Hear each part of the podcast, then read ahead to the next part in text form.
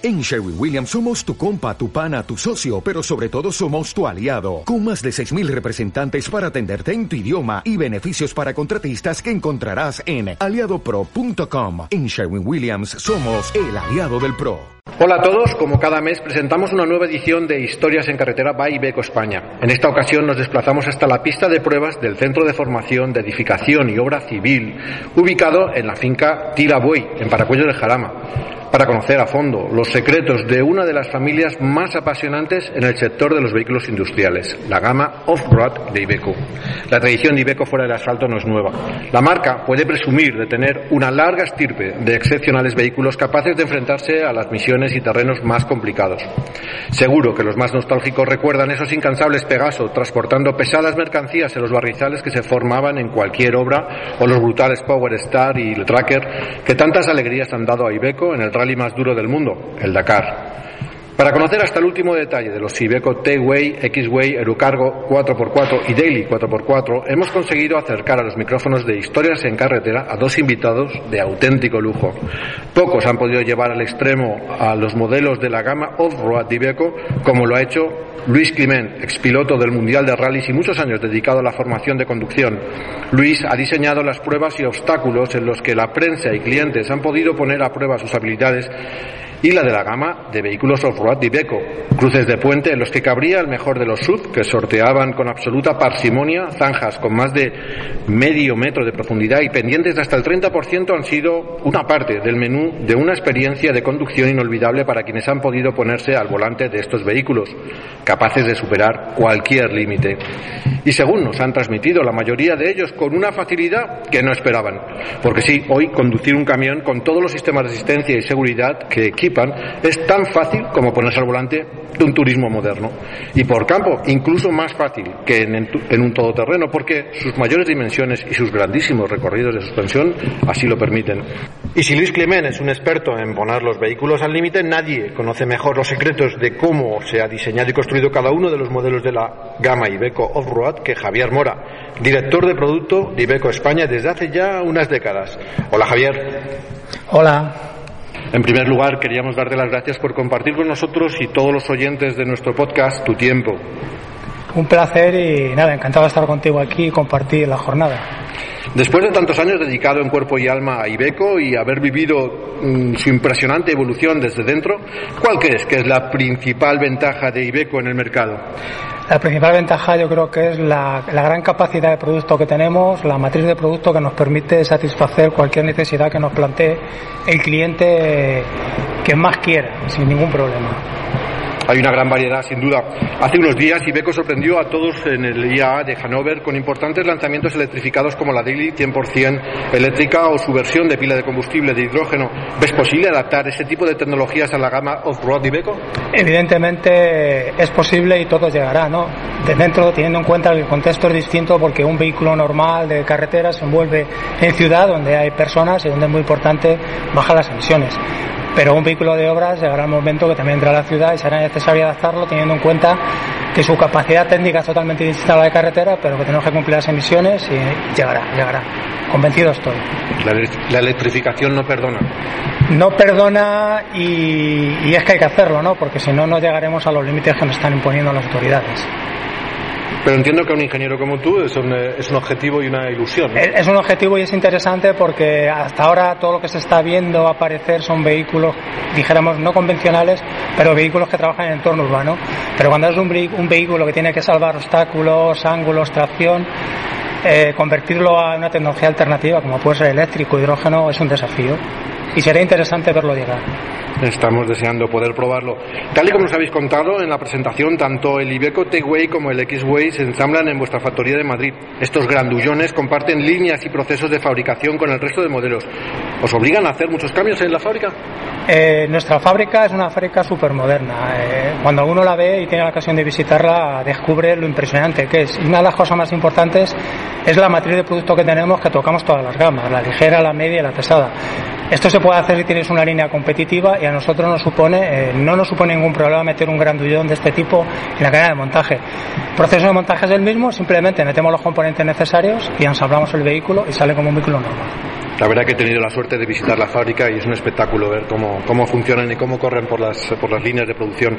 Del Iveco T-Way, el vehículo pesado con mayores aptitudes todoterreno, ¿cuáles son sus características y dispositivos más útiles en las condiciones de uso más extremas?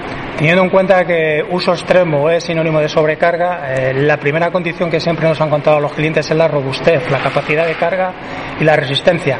Esto lo hereda del vehículo precedente que es el Tracker, ¿no? Y además le hemos mejorado notablemente con aspectos como confort de cabina, detalles como por ejemplo eh, disminuir la entrada de polvo al interior de la cabina, la rumorosidad. Y de hecho, cuando tú ves un vehículo T-Way circular en obstáculos, la sensación es mucho mayor que la que tendrías dentro de la cabina, lo cual te marca un poco eh, el valor que tiene en cuanto a tecnología y a confort. Eso lo vemos mucho en el deporte, ¿no? En el Dakar, cuando los ves pasando las franjas a esa velocidad, no te crees que puedan ir dentro. Siempre la sensación externa es mucho mayor que la interna. Cuando te montas no parece tanto. Y eso es porque está muy bien diseñado. Gracias, Javier. Luis, ¿te ha sorprendido las facilidades con las que la gama Off-Road de Iveco han sido capaces de superar unos obstáculos tan complicados como los que habéis sido capaces de diseñar en las pistas de la finca Tirabuey? Pues, hola, Ramiro, ¿qué tal? pues eh, la verdad es que sí, sobre todo porque hemos ido trabajando diseñando las pistas y en principio pues te haces un cálculo, ¿no? De, bueno, pues vamos a hacer este obstáculo con esta inclinación, con, con esta profundidad y la verdad es que hemos tenido que ir mejorando o, al revés, ¿no? Estropeando los obstáculos cada vez más porque la capacidad de, superación de los obstáculos de, cada uno de los vehículos de la gama nos ha sorprendido y hemos tenido que ir a, hacer los, los, obstáculos más agresivos cada vez, ¿no? O sea que sí, la verdad es que me ha, me ha sorprendido, nos ha sorprendido. Luis, tú que has tenido la oportunidad de conducir vehículos de todo tipo y has tenido el privilegio de pilotar coches oficiales en el Mundial de Rallys, ¿qué es lo que más te ha sorprendido de la gama Iveco Off-Road? Pues fíjate, a mí lo que más me sorprende es eh, la cantidad de herramientas que tienes a tu disposición como conductor para enfrentar los trabajos tan específicos como los que llevan a cabo los camiones de obras, ¿no? Eh, te encuentras un montón de situaciones complicadas en las cuales pues eh, una rueda se queda en el aire, eh, hay problemas de tracción y siempre tienes algo de lo que tirar, ¿no? Para un bloqueo de un diferencial, cualquier ayuda electrónica, de manera que es muy difícil quedarte en el sitio, ¿no? La verdad es que no, no, nosotros lo hemos intentado y, y, no lo hemos conseguido, sinceramente. ¿Has, ¿Has, intentado quedarte tirado con un Ibeco y no lo has conseguido? Sí, en los obstáculos que tenemos, la pista que, de pruebas que has visto es una pista realmente agresiva, ¿eh? Y y, hemos intentado ponerlos en situaciones complicadas porque, bueno, sinceramente te digo, nosotros primero hacemos las pruebas y nos ponemos en las peores situaciones posibles, ¿no? Para que luego, pues cuando vengan los clientes, pues no tener un problema, ¿no? Y decir, oye, pues aquí podemos tener un, un, problema, ¿no? Y hemos puesto los vehículos en las situaciones más comprometidas y en ningún momento hemos tenido ningún problema. ¿Alguna vez te ha entrado el gusanillo de competir al volante de un camión? Pues Ramiro, tú sabes que esto, el gusanillo lo llevamos siempre, ¿no? Y lo, cualquier vehículo. Eh, desde luego. O sea, hablamos con la gente de Iveco y que se despiste un tracker para el Dakar. Pues, oye, pues igual llevamos una tuyo, Ramiro. sí, hombre, me, me, encantaría, ¿no? Y, y, más viendo estas bestias en, en, carreras como el Dakar, ¿no? Que es impresionante. Eh, me, es algo que me, que me gustaría, pero no sé si seré capaz de llegar, ¿no? A, a, a te, llevar a cabo. Te veo predispuesto y totalmente en forma, así que cualquier día lo, lo vemos y me encantaría verlo. Eh, Javier, seguro que una parte importante de estos camiones en su trabajo cotidiano apenas eh, saldrán de una cantera eh, como en la que ahora nos encontramos, pero ¿qué sistemas de conectividad y digitalización pueden encontrar los clientes de los Techway, X-Way e incluso una Daily 4x4? Nuestro objetivo es claro, queremos que un vehículo de obras no sea diferente a un vehículo de carretera, ¿no? Evidentemente, eh, los clientes de obras no miran tanto el consumo ni controlan tanto las flotas como los clientes de carretera, pero hemos querido borrar de la mente la, un poco la tradición que había que un vehículo de obras es como un tractor, una cosa dura que no tiene las mismas características que un vehículo de carretera. Lo hemos borrado. Para nosotros ofrecemos hoy en día la misma conectividad en un vehículo de obras que de carretera. Y de hecho, le hemos ampliado porque ahora hemos incorporado a nuestros vehículos Alexa, este componente digital que, que tiene Amazon, lo tiene en la cabina, lo pueden compartir y además eh, con Alexa y dos aplicaciones especiales de Iveco conseguimos primero conectar el vehículo y saber el estado en cualquier momento a nivel de líquidos, niveles, mantenimientos, reprogramaciones, lo que haga falta e incluso ese aparato antiguo que tenían los camiones que se llamaba emisora, que permite hablar unos con otros, con Alexa y con una aplicación especial también permite comunicarse entre camiones y contarse las cosas, pues por ejemplo, cómo está un tráfico en una zona, si está fluida, no está fluida, si tengo que dar la vuelta. Y para nosotros no queremos diferencias entre un vehículo que haga muchos kilómetros y un vehículo que esté fuera de la carretera. Queremos que sean idénticos. Y así lo estamos haciendo con la gama T-Way de obras y X-Way, que es su hermano más pequeño. La verdad que te escucho, escucho a Luis y esto es el futuro, ¿no? Porque hablamos de camión completamente conectado y de, y de, todos los sistemas de la electrificación que llegará, por supuesto, también. Esta, eh, esta pregunta es para los dos, una última pregunta, si sois tan amables. Si pudierais llevaros un modelo de la gama off-road de Ibeco, ¿Cuál elegiríais? Voy a responder yo primero. Yo me llevaría la Deli 4x4 camperizada, ¿no? Pero eso ya sería la bomba. Vale, pero, sí. pero, pero, esa no podéis elegirlo, ¿no? Tenemos dos. ¿eh? Javier. Una, es mía. Yo eh, elegiría el 8x8. No tengo dónde guardarlo, si lo tuviera, pero me parece espectacular. Un vehículo de cuatro ejes, eh, dimensionalmente grande, pero verlo en acción es espectacular. Si pudiera, me lo llevaría. Luis? Yo, la verdad es que lo que dice Javier tiene toda la razón, ¿no? Yo casi me llevaría uno de cada.